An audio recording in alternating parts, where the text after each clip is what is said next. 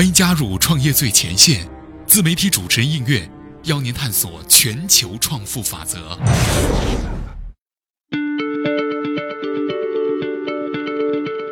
各位好，我是应月。在这个世界上呢，我认为最复杂的工作有两个，第一个是国家领导人，第二个是老板。为什么这么说呢？我认为啊，他们的工作复杂之处在于，首先他们进展的顺利性太随机了；第二个就是他们的工作太无序了。通俗点来说呢，就是他们的工作中所犯的一些过错，其实呢，并不能够完全是他们个人的过错。如果换一个人处于他们的位置，那很可能也是殊途同归，最终呢，导致十个创业九个死。最近呢热播的一部电视剧《人民的名义》，相信大家呢都看过，而且反响不错。那么今天的这期节目呢，就想跟大家来撕开这部电视剧反腐的表象，仔细的来研究一下。我们可能就会发现哈，它还是一部现实版的创业指导书呢。那么对于我们的普遍的观众朋友们来说，哈，通常都是以成败来论英雄的。但是在这一部电视剧当中，我们的许多观众朋友普遍呢，对于祁同伟和赵德汉这样的一些反面人物呢，多了一份同情。其实，在我看来，可能是因为啊，祁同伟的人生轨迹真的太像是一个我们现实生活中的小商小贩，一步一步发展起来，又栽了跟头的这么一个资本大鳄的这样的一个形象。没错，算计逢迎，见风使舵，患得患失，多疑狠毒，确实哈，他的堕落呢真的很真实。但是我们从另外的一个方面来看，其实他的堕落也充满着无奈。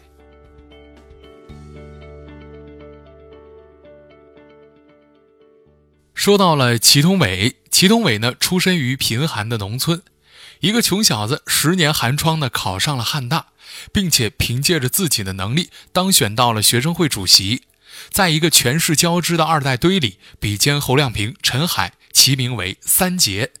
那个时候的祁同伟啊，是何等的意气风发哈！想着自己在政坛的创业，一定呢能够有一番作为。但是当祁同伟遇到梁璐的那一刻，他的人生轨迹被彻底的扭转了。梁璐追求祁同伟，那是因为她怀孕了，被人抛弃之后对男人的一种泄愤，本质上呢是怨恨和宣泄的一种交织，只是这个报复的对象啊变成了祁同伟而已。但是呢，人家祁同伟喜欢的是陈阳，对大自己十岁的梁璐根本谈不上有什么感情，最终导致梁璐追求了三年，但是呢得不到。同时，在这儿呢，您不要忘记梁璐的身份。梁璐呢，他是一名高干子弟，平时呢就随心所欲惯了。本因为这件事呢，就是为了宣泄一下被抛弃的恨意。但是现在，连眼前这个男人也敢拒绝自己，于是他恨意渐浓，得不到你便毁了你。纵使你祁同伟是学生会主席，但是等到毕业分配的时候，你还不是得看着人家的脸色吗？于是，权力的一次小小的任性，祁同伟就被发配到了三十年看得到头的山区乡镇司法所，而陈阳呢，也被分配到了远隔千里的北京。同时，那些不及祁同伟的同学也纷纷进入到了省市的单位。这个时候啊，祁同伟才从意气风发的憧憬当中回过味儿来了。这是他第一次被权力碾压，第一次感觉到政坛创业。真的没有那么简单。祁同伟大概有过很多次的挣扎，但回头想想自己一路走来，他深知自己到底要什么。他的那一点点学生会主席的自负，已经被梁璐权力的一次小小任性给打击的荡然无存。大概是倔强和骨气，能够让祁同伟还存在着那么一丝丝的幻想在心里。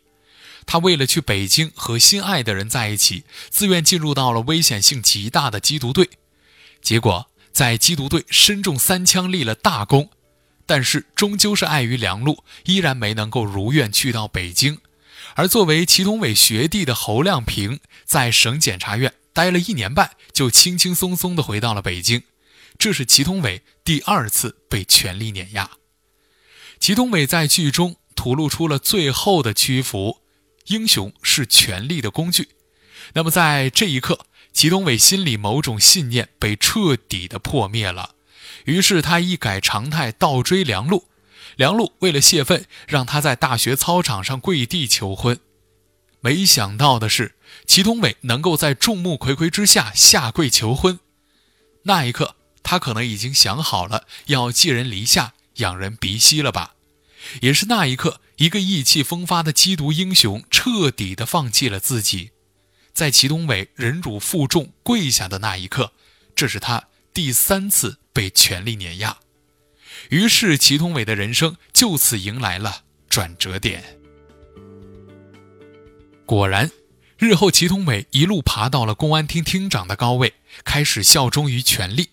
贫困出身的匮乏感令他对于权力和升迁有着无法被满足的过度渴望，加上过往的苦难倾覆而来，自卑放大了贪欲，最终啊令他失去掌控，玩火自焚了。祁同伟呢，本来可能是另外的一种人生，但是梁路让他无法选择，或者说权力让他别无选择。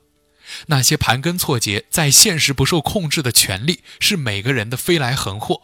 这种权利可以不动声色地在一瞬间抹杀掉一个普通人的百般努力。更让人恐惧的是，这种权利的运用合法。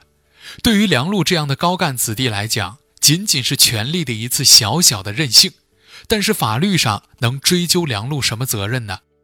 人事任用本就没有什么道理可讲。总之是。亲疏有别吧。祁同伟的这个角色勾勒越清晰丰满，我们就对他之前对上位者的奴颜婢膝、对婚姻的不忠、自保时的决绝，越多了一份同情和情有可原的叹息。一个人被权力吞噬的普通人，爬到这样的高位，很多事情就已经到了身不由己的地步了。祁同伟是被拉入了泥潭。但是他付出的代价过于沉重了，包括梁璐对他权力的一次小小的任性的代价。可能我们同情的是他被梁璐用权力点燃后一点点毁掉的人生。在剧中，另外的一个出身卑微的穷小子，那就是被圈粉无数的李达康，达康书记了。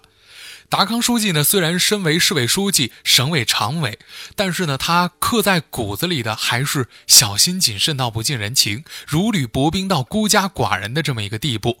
而且还有农民的儿子赵德汉，刚开始呢就被抓了，还被侯亮平羞辱了一级之长。他们与梁璐、侯亮平、钟小爱、陈海、陆亦可的无所顾忌形成了鲜明的对比。侯亮平、梁璐、钟小爱、陈海。陆亦可的裙带关系，除了加倍努力之外，普通人是没有别的办法达到的。创业呢，也是这样。创业时的祁同伟忙着开会，忙着应酬，一年三百六十五天像陀螺一样，每天过得就像大姨妈来了一样焦虑、胸闷，甚至神神叨叨，像一个哲学家。大业未成，是玉良老师坑了我，还是达康书记害了我？是梁璐打报告了，还是运气太差呢？还是世界太浮躁呢？同时，在创业时，祁东伟习惯了半夜一身冷汗惊醒来接玉良老师的电话，总发现未读消息高达九十九加，脑子里总会闪出无数个问题：早上要见沙书记，他心情会不会不好呢？昨天这个陈老的马屁拍到位了没有？今年的副省长到底有没有自己的位置呢？但是，当我们刚刚提到的这些人在谈论祁同伟的时候，却总是有刻在骨子里的优越感和居高临下的态度，无不义正言辞、大义凛然，端着一种让人感觉像赞歌的植入代言人，不真实、不接地气。他们如此轻易地拿到普通人拿命换来的一切，如此的理所当然，而且呢，还总扮演着正义的化身。我们怎么可能去喜欢这种圣人模式的生硬植入呢？其实，在我们的生活中，我们不就像祁同伟这般出身贫寒，但是却渴望有所作为的人吗？曾经大好男儿不屈服，终究看透了之后，不再对抗，选择了加入。其实这就是现实。这样或多或少的经历，我们身边的很多创业者都有过。其实祁同伟代表的是你是我这样没有良好出身，又想折腾一番事业的普通大众。同时呢，赵德汉、祁同伟、高小琴都是一些无权无势又追求升官发财、想要胜天半子逆流而上的人。但是放到创业当中来说，平心而论，他们的动机恰好是大多数创业者的动机。这样的隔阂呢，就好比两个创业者，一个有背景加持，而另外一个不攀不附。你跑断腿托关系，不如人家一句话，而人家还觉得你不够努力。总之啊，祁同伟的身上是每个创业者可能重蹈的覆辙，那就是起高楼宴宾客，楼塌了。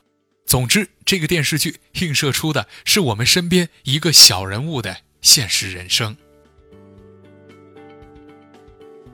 好了，以上呢就是今天创业最前线的全部内容。感谢您的收听，我是映月，我们下期节目再会。